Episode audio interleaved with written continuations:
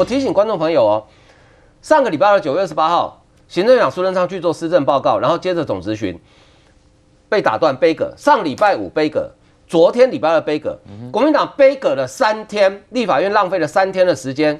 昨天朝野协商的结论是什么？后门要晚半小时开。三天的时间，搞了搞了半天是纠结在开门时间。对，那三天的时间，你现在回过头去看，不就是一场闹剧吗？对，你就是为反对而反对嘛，你就是要让这个。政府整个空转嘛，你不让议程进行嘛？好，现在好好不容易，我们礼拜五等着看看国民党会不会遵守承诺，让这个总咨询顺利进行。好，可是你类似这样的做法，请问一般的不要讲年轻选民，一般的选民他们会支持，他会觉得说国民党这样做好棒棒吗？你有强力监督民进党，他们会有这样看法吗？我我不觉得哎、欸，我觉得他们只会觉得啊，你你是起码是你乱兜一出来，我来看无，所以。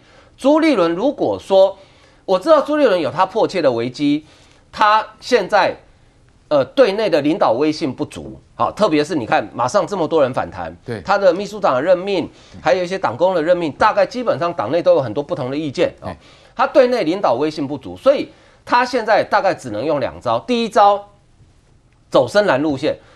先把这些最深蓝的哈人数虽然不多，但是声量最大的这个族群，先把他抠过来，抠过来之后，变成他的一个铁卫队哦。以后谁敢骂他，就会有人去出征哦。这是第一个。是。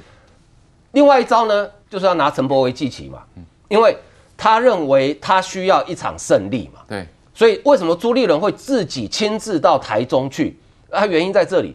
那可是问题是。你不管是笼络深蓝，或者是说要去罢免一个不应该被罢免的立委，最后都会形塑成一个形象，就是国民党，你你现在是在玩焦土政策，就是反正我得不到，我就把你搞烂，在搞焦土，搞焦土的政党，也许会对执政党会造成困扰，但是你绝对没有办法得到大多数的人支持，是，所以我觉得国民党你照这个路线走下去的话哦。不要讲说二零二四重返执政了，恐怕明年县市长选举你都会选得非常的辛苦。也许在议员部分，他可以靠他的基层组织，但是县市首长的部分，我觉得国民党恐怕都会选得很辛苦。是，的确，我们看到朱立伦啊说要推出这个同舟计划，要号召哦什么三十万同志回国民党的大家庭，恐怕这艘船还没开出去，已经在漏水喽。为什么呢？因为国民党的台北市议员游淑慧呢，他最近呢就扮这个诡异娃娃，跟柯批呢一起拍影片演鱿鱼游戏。二三木头人偷偷移动捡地上纸牌，柯文哲差一点就出局。全球爆红影集《鱿鱼游戏》的情节，北市府前真实上演。仔细看黄色衣服、橘色吊带裙，这关主不是台北市议员游淑慧吗？原来因为和剧中一二三娃娃神似，特别被找来帮忙宣传熊好券。在艳阳高照底下，哈，那个太阳很刺眼，可是导演要求我要那个张着张大眼睛，然后眼睛不能眨，然后还要转眼珠子，表情不能动。所以录到一半，我已经泪流满面了，变成那个流泪鱿鱼娃娃哈。好，我们看到这个游淑慧哦，跟这个呃柯批呢一起拍影片哦。其实，在过程当中呢，柯批是笑个美丁美当哦。如果对照这个呃最新的一个民调显示，民众党超车国民党，来舒培，朱立伦看了不会紧张吗？当然会啊！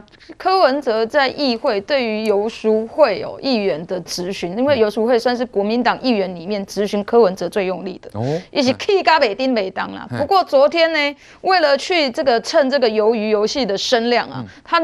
可以找他的发言人去请游淑慧，然后来拍这个影片。他当然要蹭这个声量嘛，在网络上蹭声量啊。啊，对游淑慧来讲这么厚啊，哦，这个两个人一起蹭声量都提高。不过对朱立伦来讲，这就很尴尬嘛。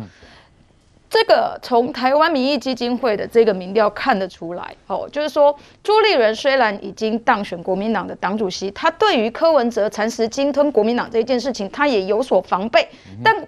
朱立伦当选之后，还是继续走偏锋，还是在召唤这个孙中山的信徒。孙中山的三十万信徒回来，也都是老国民党啊，也都不是年轻的国民党啊。对。那台湾民意基金会非常清楚啊，柯文哲的支持者是年轻人，所以他要去补国民党的年轻这一块，所以他把游淑慧找来。虽然游淑慧可能在拍片的时候也对他不爽，他也对游淑慧不爽，但没有关系，他们两个人互相都蹭到声量，但他们可以去共同去蹭国民党往。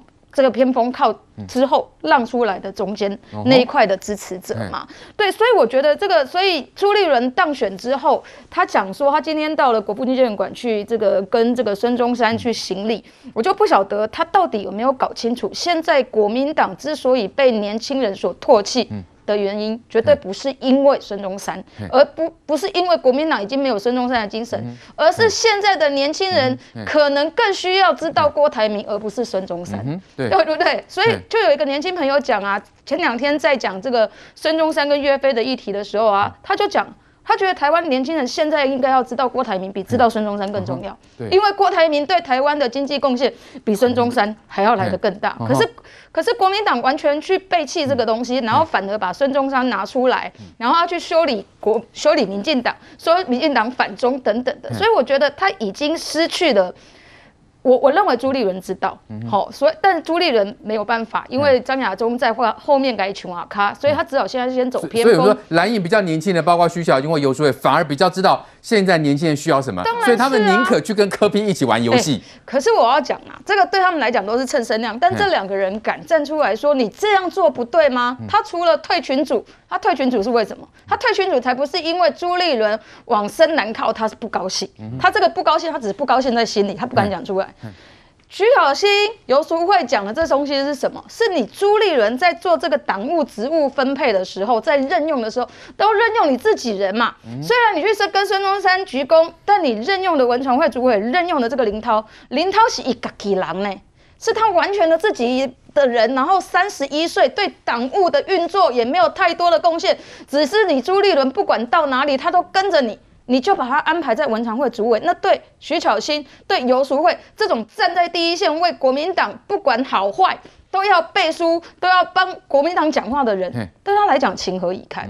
所以我认为这个徐巧芯、游淑慧只是讲出国民党长期以来的文化，就是有关系你就拿得到位置，你如果没有关系，你靠着你自己的力量，你自己很认真的在表现，很认真的在党帮党捍卫的时候。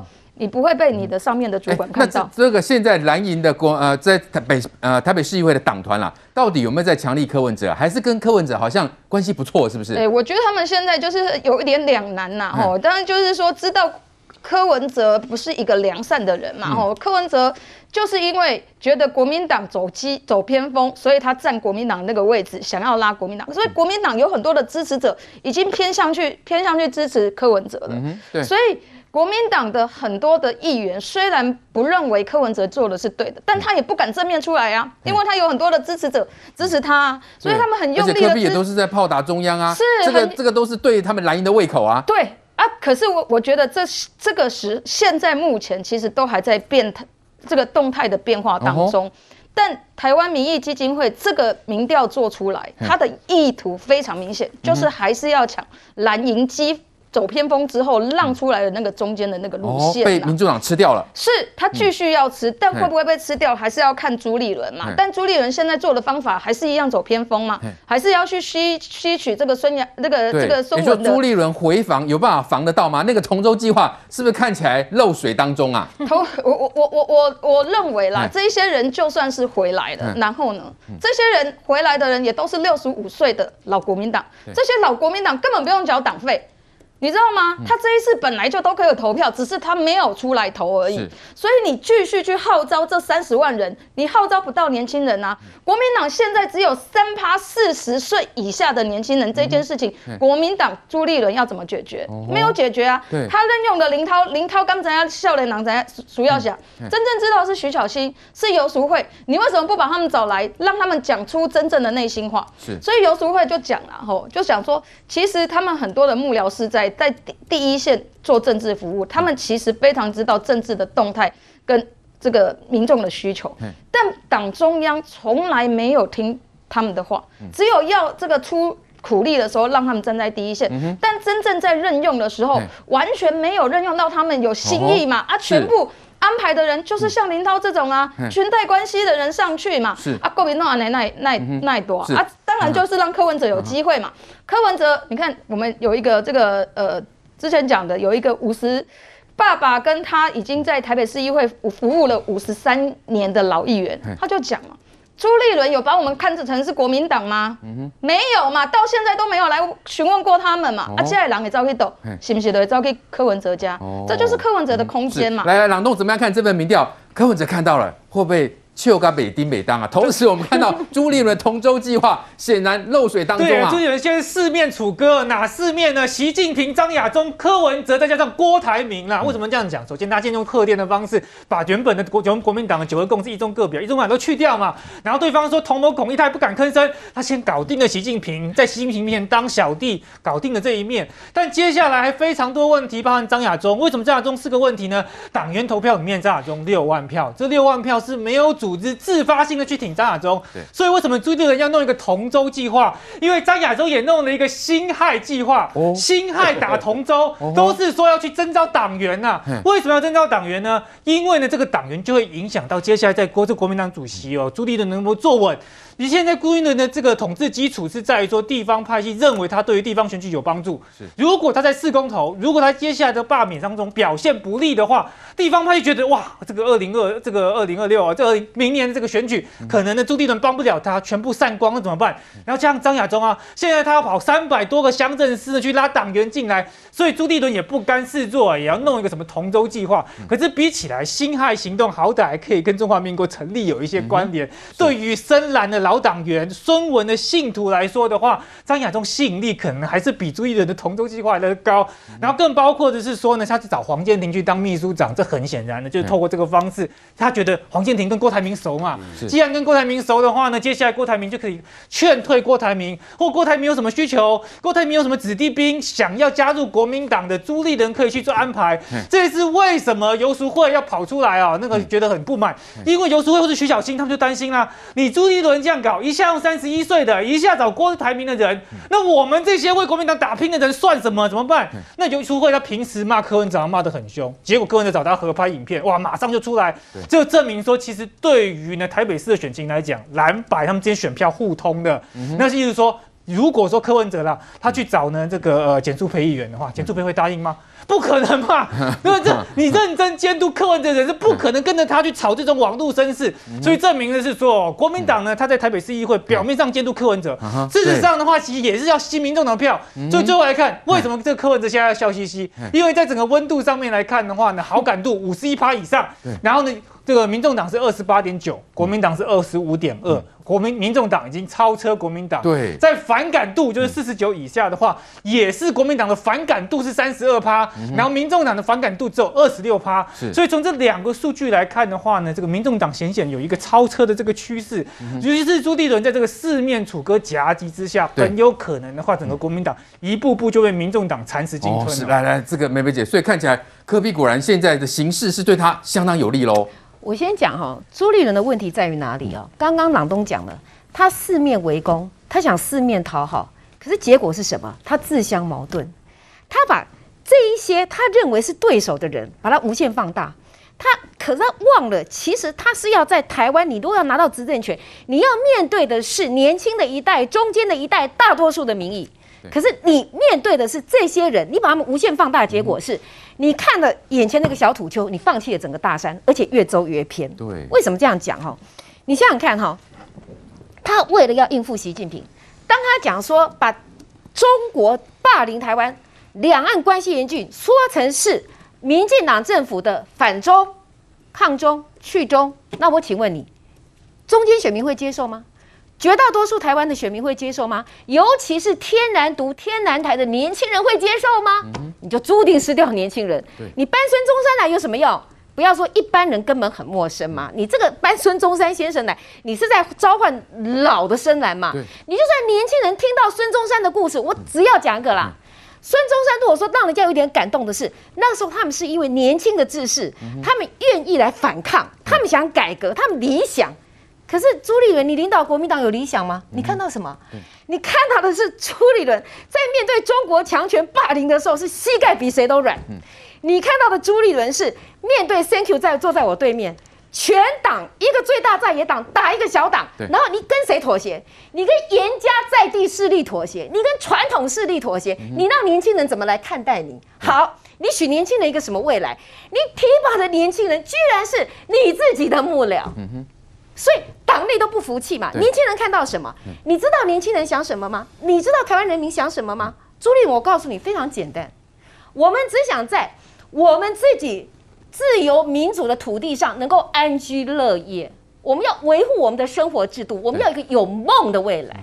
可是我请问你，你领军之下的国民党，你向深蓝靠拢，你向中国共产党屈膝，你胳膊往内来挡，捍卫台湾主体的民进党政府，我请问你。没有了国家安全，没有了国家主权，我们还有什么？所以他这个同舟计划，老实讲，白忙一场嘛。很简单，你票不会增加，我跟你讲，支持也不会增加。这个最大的讽刺是什么？嗯，你跟台湾都不同舟了啊，谁要跟你同舟啊？对，你讲的那些话不是背离两千三百万人的主流民意吗？我们也不过是要我们继续我们的生活方式。你跟中国共产党妥协，你不就是要把台湾葬送给中国共产党？我问你，谁跟你同舟？你这是莫名其妙。然后你的。坦白讲，国民党啊，枉费他一个大党，那个脑袋哈，实在是不如柯文哲。我从来没有觉得柯文哲很厉害，但是我在讲哦，干跳你真的不如柯文哲。为什么？很简单，柯文哲他过去两岸一家亲，已经把宝宝供啊，因为他知道台湾的主流民意在哪里嘛。不像你朱立伦傻傻的嘛，你你们一副跪求习近平的贺电的样子，那他回电又不伦不类。好，再来，同样都是导弹，你国民党就全武行。这边杯葛了三天，就要开后门半个小时。对，你觉得台湾人民会怎么看？嗯、我告诉你，一般的中间选民，你这是浪费公堂，你乌沙刚，你你就是给难看，你就是为了反对而反对。我们要的预算案，你们有讨论吗？你卡着，嗯、好多的政策要进行，被你卡着，嗯、对不对？然后民众党这时候要继续消遣你，你看我们咨询机会又被被你弄掉了。好，那明明坦白说，柯文哲哈，我很希望他不一定不会当，但个嘴巴最好不一定不会当。坏事少做一点，不一定不会当。台湾最近，我们单单来讲，台北市多可怜，疫苗打不到，对不对？不是你的无能吗？可是你看柯文哲就非常敢跳，他说什么？反正就在讲转移一句话。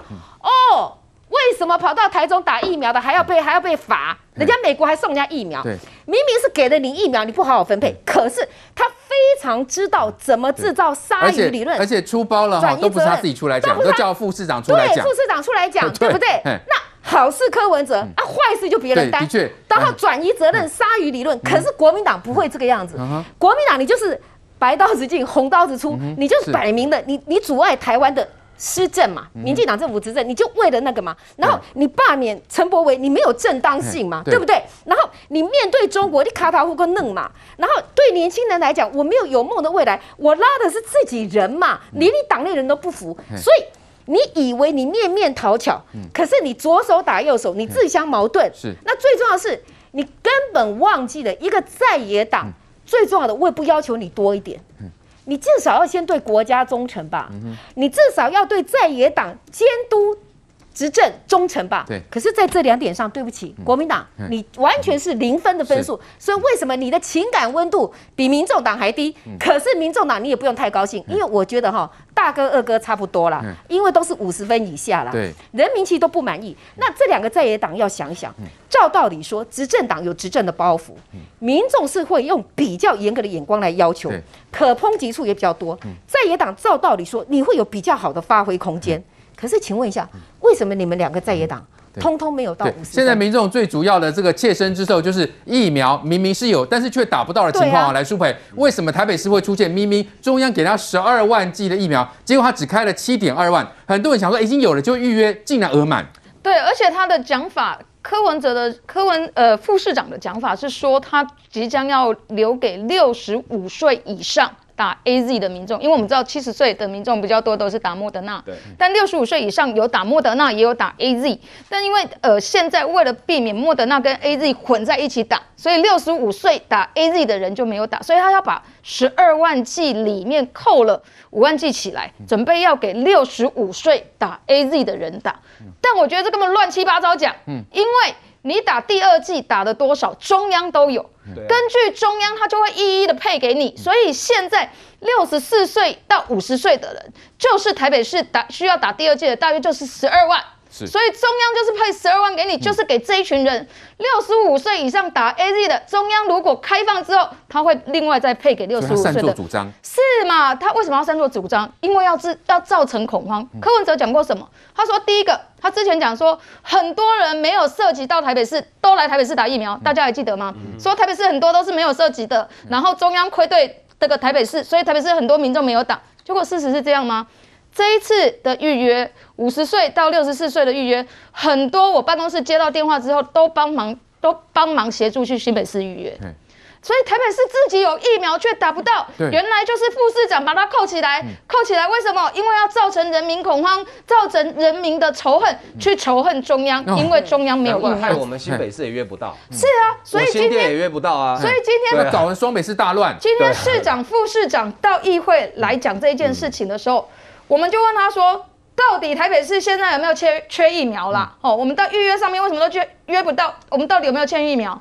结果你知道市长怎么讲？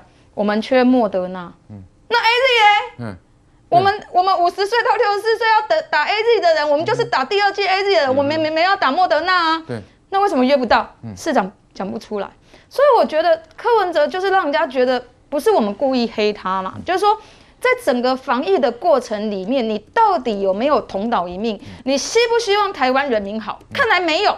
有没有疫苗的时候你骂中央？有疫苗的时候你卡中央，我实在搞不清楚他到底他心里的盘算是什么。我也有一个盘算呐。柯文龙从去年到现在，疫情发生到现在，他什么时候声量最高，支持度最高？就是今年五月十九号之后，我们疫情大爆大爆发，他因为一直骂中央嘛，所以他的声量就大高嘛。现在开始疫情和缓了，他的声声量开始变低了，支持度开始变低了，所以他开始干嘛？他告诉大家，打完第二剂不用戴口罩，不用戴口罩，台湾会变成怎样？会变成以色列啊，会变成新加坡啊。我们确诊会一天三多三千个啊。这个时候柯文哲为什么很开心？因为他又可以拿病例去丢陈时中，去丢石崇良，他的知名度就会起来。无时无刻都想要去创造声量，想要去炮打中央。所以我觉得台北市最大的问题是什么？就是因为我们的市长想选总统。我们的副市长想选市长，所以整天的政治操作，整天的市政操作都变成政治议题，拿来政治操作。大家苦苦在等的疫苗，大家宁可戴着口罩，即使打完两剂，大家还戴口罩，知道我们要珍惜台湾的防疫成果。但柯文哲不让我们打疫苗嘛？柯文哲要让我们仇恨中央嘛？到这一到今天，我们刚刚这个录影前，我才从议会离开。柯文哲对这一件事情还讲不清楚，还说不明白，而且另外，他不是说五十五十到六十四岁疫苗没有吗？可你知道吗？我们从明天开始，我们有一个特殊的门诊是 AZ 的，开六千剂，六千剂要给特殊门诊打，是只要你六十五岁以上的人不用预约，你都可以打电话去这个诊所打疫苗。大家就会觉得很怪嘛？给谁的？这是给给谁打的？就是给谁打？对，给谁打不晓得。而且这些的人，而且这些疫这些疫苗是怎么怎么多出来的？因为这些疫苗是快要过期的疫苗。哦。为什么？如果你按着中央的规划步骤配发的疫苗给给该打的对象去打，别的县市都没有。内批六千剂是快要过期的。对啊，对啊，哦。其他县市都没有快过期的疫苗。其他县市每一个年纪施打的疫苗都足够，为什么只有台北市不够？我觉得这都是非常匪夷所思嘛。